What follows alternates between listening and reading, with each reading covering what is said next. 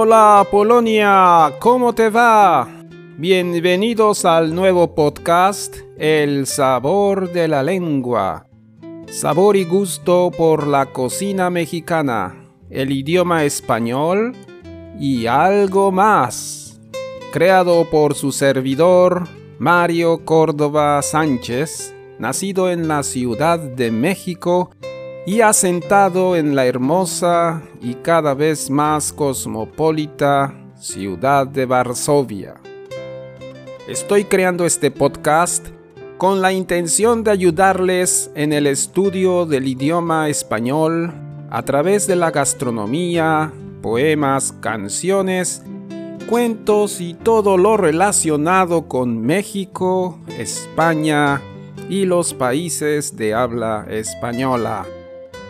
Tendré a veces invitados polacos que hablan español y tienen el sabor y gusto por este idioma. El tema de nuestro podcast será acerca de la fiesta de Día de Muertos en México, obra maestra del patrimonio oral e intangible de la humanidad, UNESCO.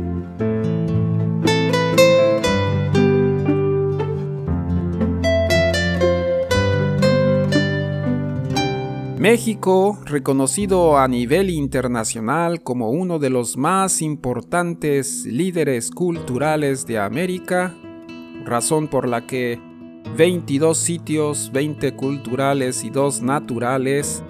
han sido inscritos en la lista del Patrimonio Mundial. Participa por vez primera en el tema del patrimonio intangible al poner a consideración de la UNESCO la candidatura de una de las manifestaciones culturales más trascendentes y significativas de los pueblos indígenas que habitan el país y proponer su reconocimiento como una obra maestra del patrimonio oral e intangible de la humanidad, la festividad indígena dedicada a los muertos.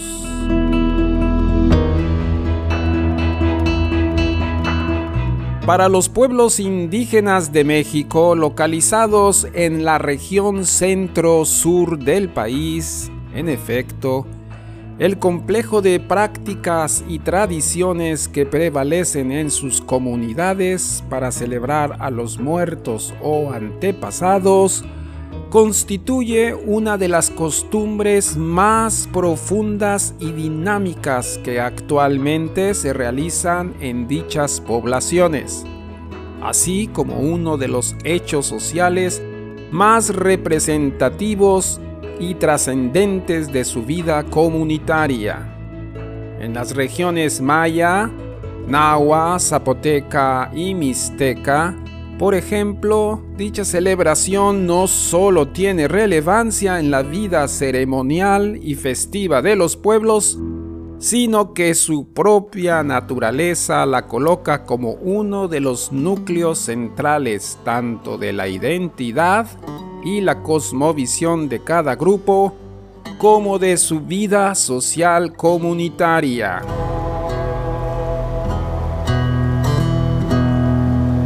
En el imaginario colectivo,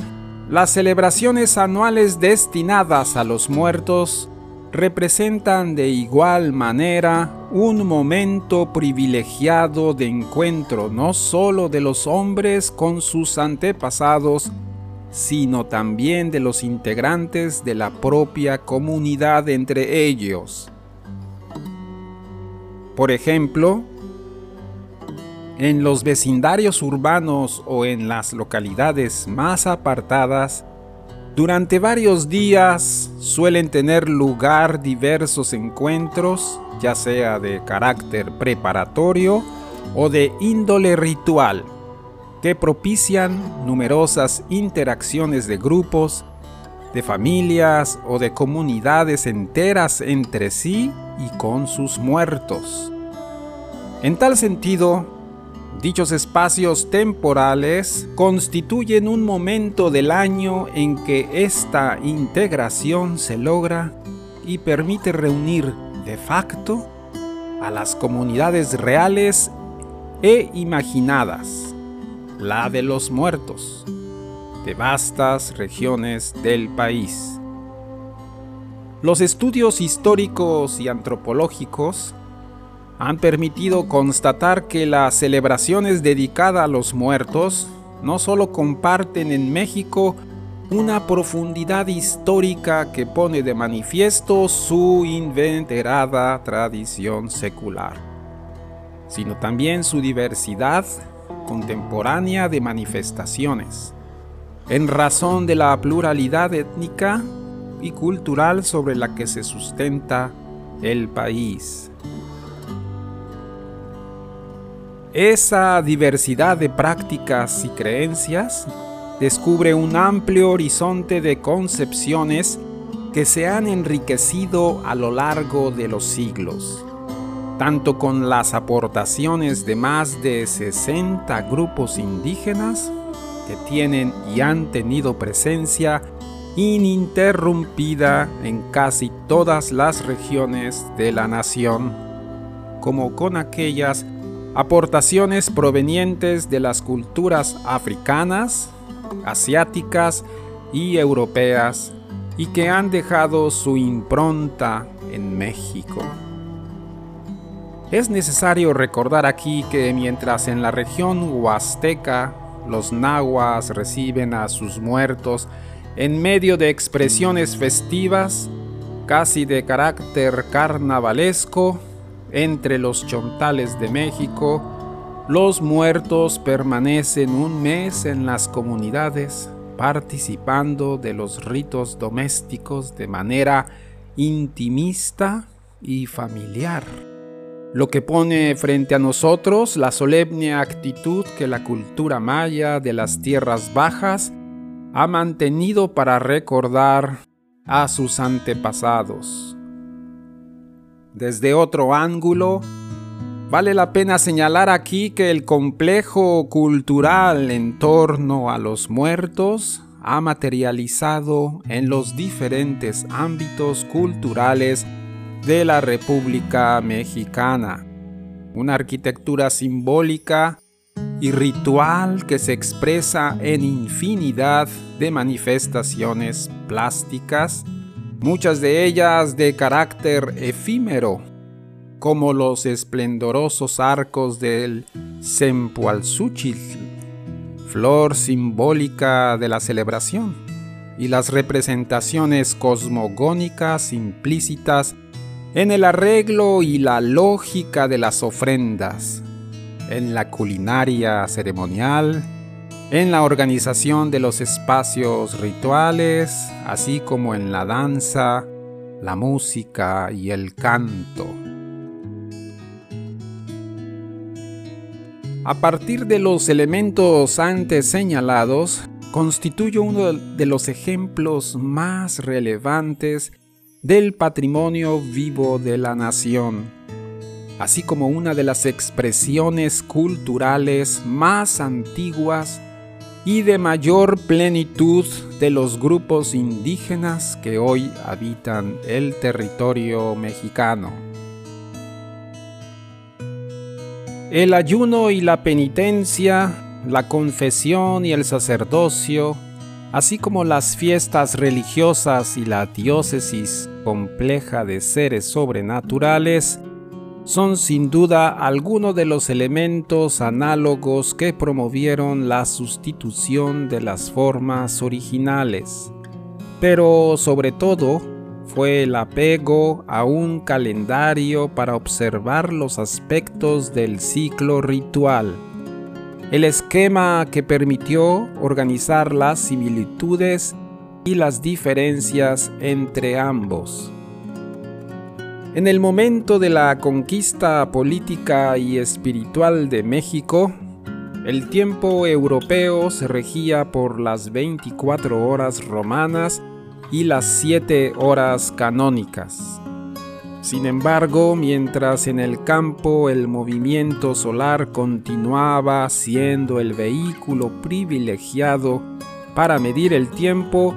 En los monasterios se empleaban con mayor frecuencia los nombres de los distintos santos y las fiestas de la historia de Cristo para determinar las diferentes fechas del año. Esta práctica, que se prolongó y difundió durante los procesos de evangelización, encontró una correspondencia análoga en el orden de los calendarios mesoamericanos, donde cada mes estaba presidido por una festividad titular. A diferencia de la tradición europea, sin embargo, los pueblos mesoamericanos disponían de dos calendarios paralelos, uno de 260 días llamado Tonalamatl y organizado en 13 periodos de 20 días, y otro de 360 jornadas que se dividía en 18 meses de 20 días con 5 días adicionales y nefastos. Entre los mexicas del altiplano central, el décimo mes de este último calendario estaba dedicado a una fiesta solemne llamada Mikaibuitl o Huauquilta Macualitztli, que algunos cronistas de la época tradujeron como la fiesta grande de los muertos en virtud de que se colocaban ofrendas alimenticias sobre las sepulturas de los muertos, y se sacrificaba un gran número de hombres, según los testimonios de Fray Bernardino de Sahagún y Fray Diego Durán. El código teleriano remensis menciona a su vez que durante el mes de Hacía finales de agosto, hacían ofrendas a los muertos poniéndoles comida y bebida sobre sus sepulturas, la cual hacían por espacio de cuatro años. De los 18 meses disponibles, los antiguos mexicanos dedicaban a los muertos siete festividades mensuales de distinta magnitud y solemnidad, una de las cuales coincidía con las fechas de celebración de todos santos y fieles difuntos. Las crónicas de Durán, en efecto, dejan entrever que el mes de Cuechoji, cuyo periodo se extendía entre el 20 de octubre y el 8 de noviembre, albergaba la segunda ceremonia más importante para los difuntos y prolongaba los rituales de la fiesta grande de los muertos. Las mismas crónicas muestran, sin embargo, que ambas festividades eran tan solo una parte de un ciclo ceremonial más amplio, destinado a ofrendar a los muertos que iniciaba a finales de abril con el mes de Toshkatl y culminaba a principios de febrero durante el mes de Iskali. Las ceremonias para los muertos que se llevaban a cabo durante la veintena inicial estaban asociadas con la fiesta de Tezcatlipoca y Huitzilopochtli, pero el tema principal del mes parece haber sido la precipitación de la temporada pluvial, y por lo tanto las celebraciones concernían a la apropiación de los dioses del agua, la lluvia y el ciclo agrícola en general. La culminación que la temporada pluvial coincidía en cambio con las ceremonias del mes de Cuecholi cercano a todos santos y fieles difuntos, cuando se hacían unas saetas pequeñas a honra de los difuntos y poníanles sobre las sepulturas. Durán 1967. Conformadas generalmente por tamales, flores e incienso, Las ofrendas que se destinaban a los difuntos se prolongaban a lo largo de cuatro años consecutivos, cuando el alma o la esencia de los muertos arribaba a su destino final. Dado que la vida del hombre era posible gracias a la alimentación y la reproducción sexual, el individuo quedaba en deuda con la tierra que le proveía la subsistencia y por lo tanto tenía que pasar por un penoso viaje de cuatro años hasta llegar al Mictlán o lugar de los muertos. Existía la creencia de que durante ese viaje el muerto debía atravesar diferentes espacios, tales como volcanes y páramos, donde el viento era tan frío que cortaba como una navaja.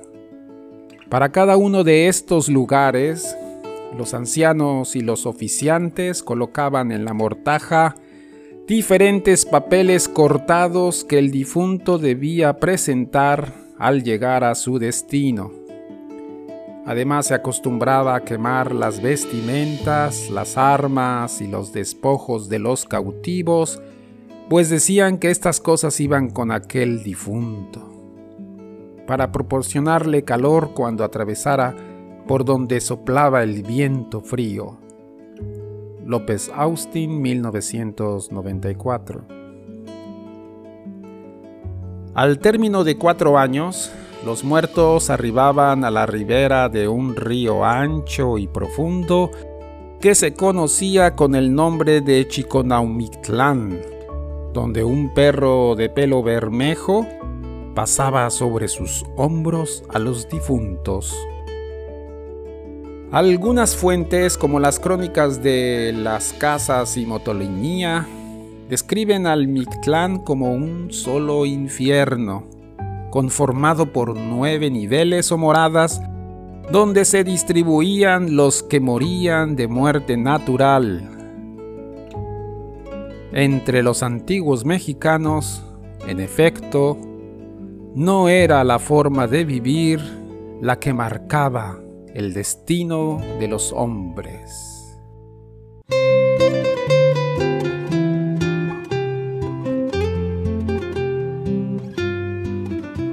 Si te gustó este podcast, te invitamos a que lo compartas con alguien más.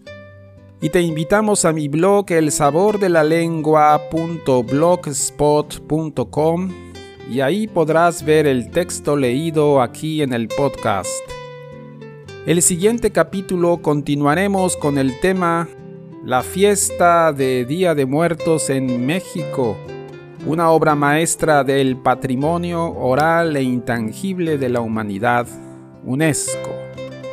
Recuerda, las palabras y expresiones en temas de religión, cultura mesoamericana te ayudarán a comunicarte con otras personas originarias de estos países y hablar de tu país con propiedad. Primero, Memoriza las expresiones y después improvisa como tú quieres. Lo más importante es que encuentres el sabor y el gusto por lo que dices en español. Hasta luego y no un adiós. Nos vemos amigos.